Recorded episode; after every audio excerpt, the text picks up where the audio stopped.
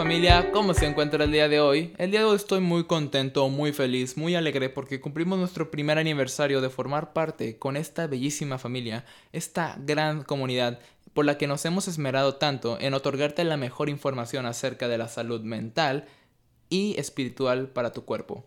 Tu mejor podcast, Mente y Cuerpo en Sintonía, con su anfitrión Juan de Dios Gómez Bueno y su gran compañera y amiga Ilse Salazar. El día de hoy hemos decidido retomar un tema que ha causado mucha controversia en las últimas décadas. Los trastornos alimenticios y los estereotipos. ¿Qué son? ¿Cómo afectan a la sociedad juvenil? Y pues, ¿cómo nos afectan a nosotros en general, los adultos? Para ello, hemos invitado a dos especialistas, Paulina Torres y Ana Paula Rodríguez. Bueno, sin más que contar de mi parte, pasaremos con mi compañera.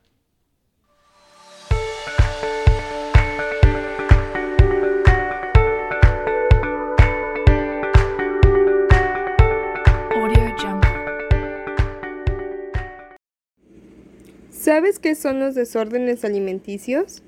Según el Instituto Nacional de la Salud Mental, un trastorno de la alimentación es una enfermedad que causa graves perturbaciones en su dieta diaria, tales como comer cantidades muy pequeñas o comer en exceso. Ojo, la angustia severa o preocupación por la forma o el peso del cuerpo también se pueden caracterizar como un trastorno de la alimentación.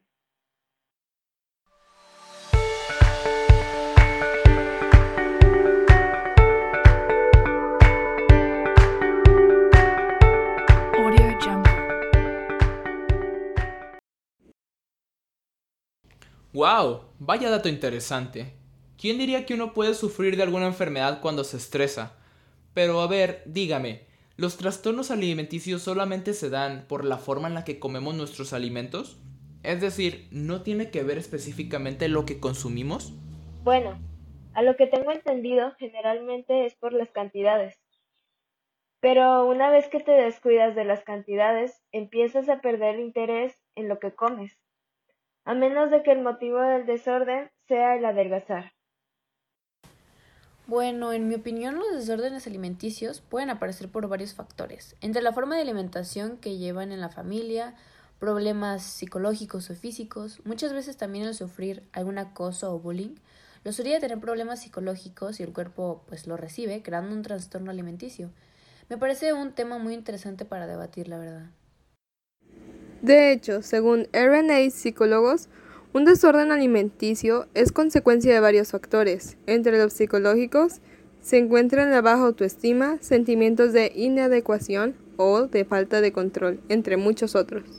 Me parece muy interesante esto que me estás diciendo, Ilse, ya que mencionas que una de las razones principales por las que se adquieren estas conductas, trastornos o desórdenes son causados porque nosotros mismos como personas buscamos ser aceptados por los demás, ya que en ocasiones nos sentimos marginados, excluidos o apartados por nuestro físico, incomodando a la gente o no adquirimos la suficiente confianza por la que sentimos que los demás no nos tomarían en serio. O bien, en otras ocasiones solamente les causamos disgusto. Sí, la verdad no sé mucho del tema, pero siento que en ocasiones la alimentación puede llegar a ser un tipo de escapatoria o consuelo ante las situaciones que nos parecen muy complicadas y difíciles de superar. Yo creo que nos esforzamos tanto por obtener el cuerpo perfecto que dicta nuestra sociedad que dejamos de lado nuestra salud mental y física, descuidando totalmente nuestro cuerpo por culpa de comentarios u ofensas sobre nuestro físico. ¿Qué trastornos alimenticios conocen? De hecho, este es un tema muy importante para mí, por lo cual he estado indagando mucho sobre el tema los tipos más frecuentes de trastorno de la conducta alimentaria son la anorexia y la bulimia. Son los dos nombres más frecuentes que se mencionan al hablar de estas enfermedades. ¿Nos pudieras explicar en qué consisten algunos de estos trastornos?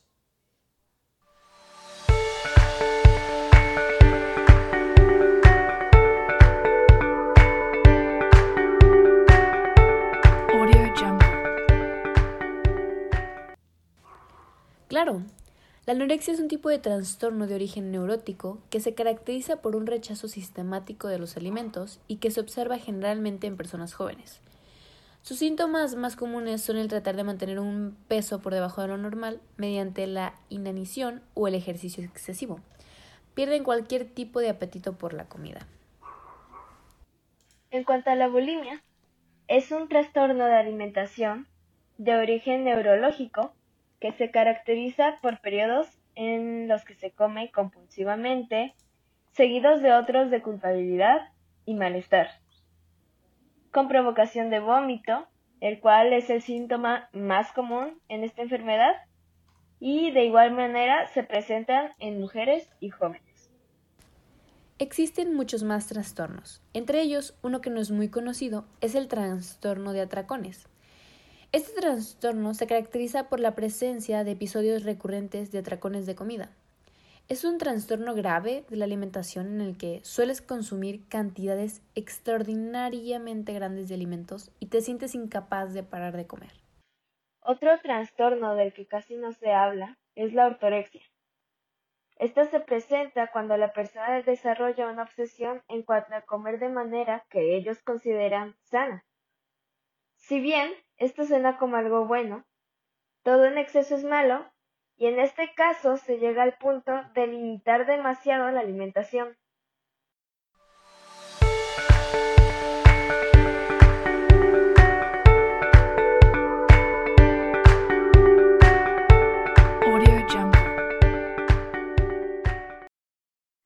Wow, había uno del que no tenía idea, la ortorexia. Pero yo creo que todos son de gran relevancia y una problemática social muy frecuente, ya que los estereotipos están a la orden del día. Agregado a eso, entre nosotros somos muy críticos, teniendo una mentalidad que no sobrepasa muchas veces una opinión superficial de la persona, solo por su aspecto físico. En mi opinión, estos paradigmas deberían ser aclarados desde casa y remarcados en la escuela, así como difundidos en la sociedad para lograr aceptarnos y querernos como somos. Es un tema realmente importante en el que concuerdo totalmente con mis compañeros.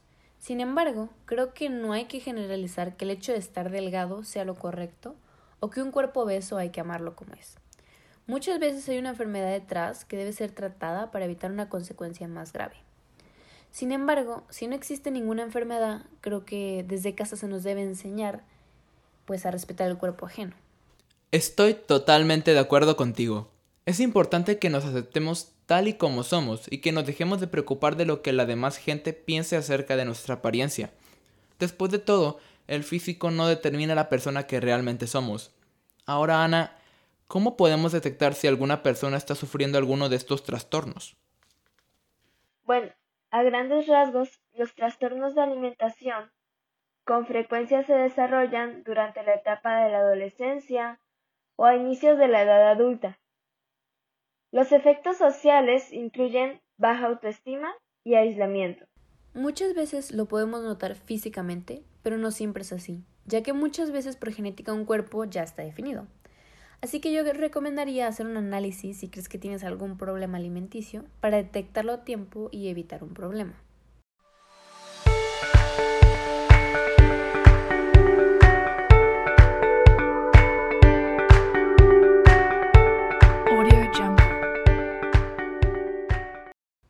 Entonces, ¿qué podemos entender con estereotipos? ¿Un modelo seguir o una idealización social? Según la Real Academia Española, un estereotipo es una imagen o idea aceptada comúnmente por un grupo o una sociedad con carácter inmutable.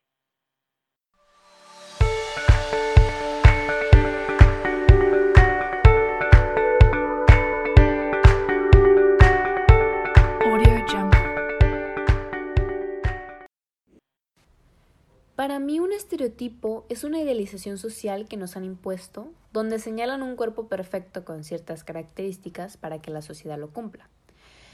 Pero está mal tener estereotipos, ya que la gente se preocupa tanto por cumplirlos que descuida su salud mental y física.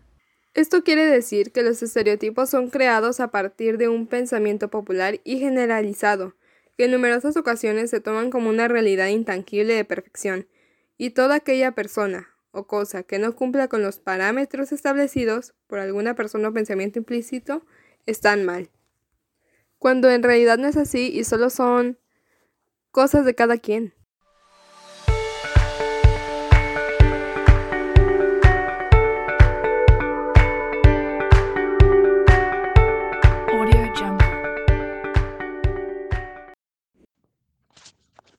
¿Qué podemos hacer respecto a estos trastornos?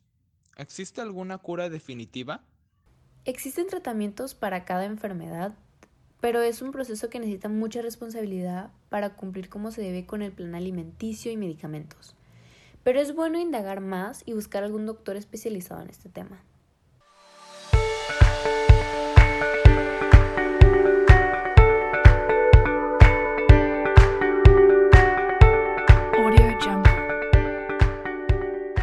Una duda para ustedes. ¿Quién establece los estereotipos? ¿O de dónde nacen? ¿Es posible combatir contra estos? Bueno, en cuanto a de dónde nacen, yo pienso que los estereotipos vienen de la necesidad de crear clasificaciones, ya que buscamos ponerle etiquetas a todo. Feo, bonito, inteligente, tonto, transexual, homosexual, entre otras cosas. Esto con el objetivo de poder identificar o identificarnos dentro de algún grupo social. Pero a mi parecer, la gran mayoría de estas etiquetas están mal.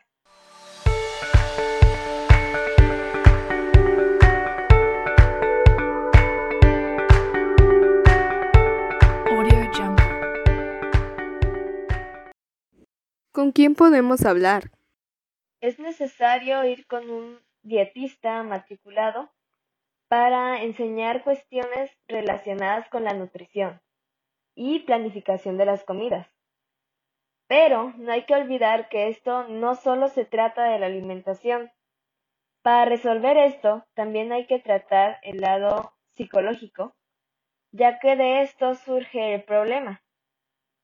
Si llevamos una persona anoréxica con el nutriólogo, conseguiremos un buen programa, pero a la hora de seguir este programa de la alimentación en sí, la persona seguiría con esa mentalidad de tener que comer menos o alguna otra cosa en relación con estos trastornos.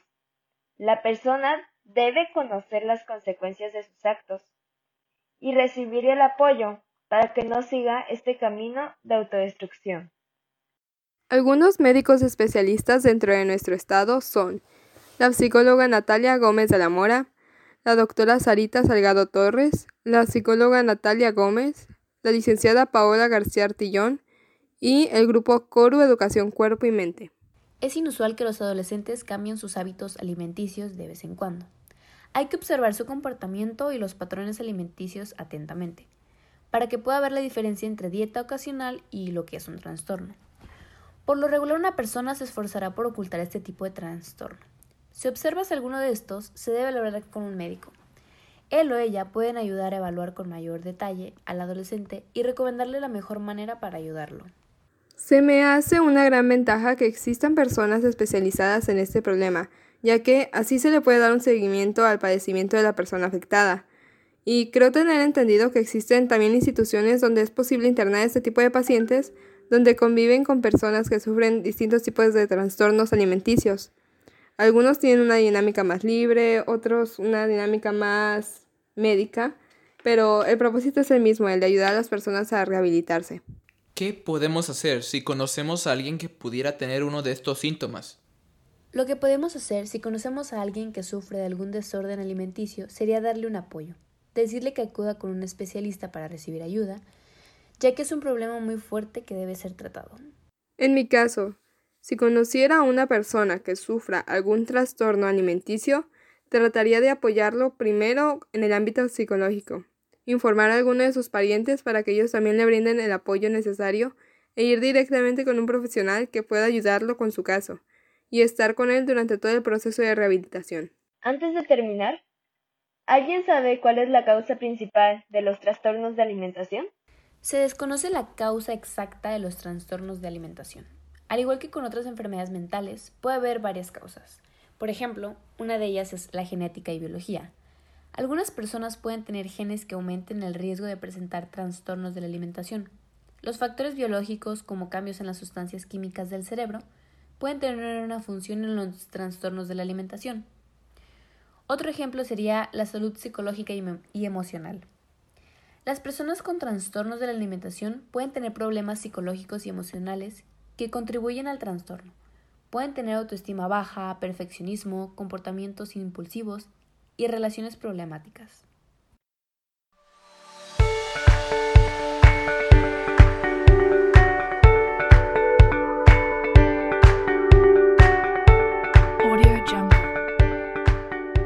Bueno, podemos decir que los trastornos alimentarios son problemas que ocurren en la manera en la que las personas se alimentan. Y si se llegase a ver algún caso o síntoma relacionado con cualquiera de estos trastornos, es indispensable hablar con un especialista de la salud. También es importante que los papás hablen con sus hijos para discutir acerca de la importancia de la salud y que no deben tomar medidas extremas para poder tener el físico al que hoy en día se considera ideal.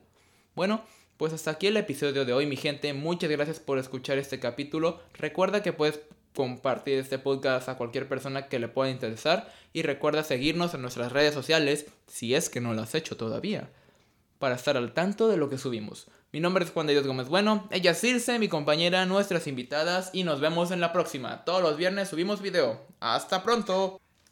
Adiós, muchas gracias por escucharnos. Nos vemos pronto.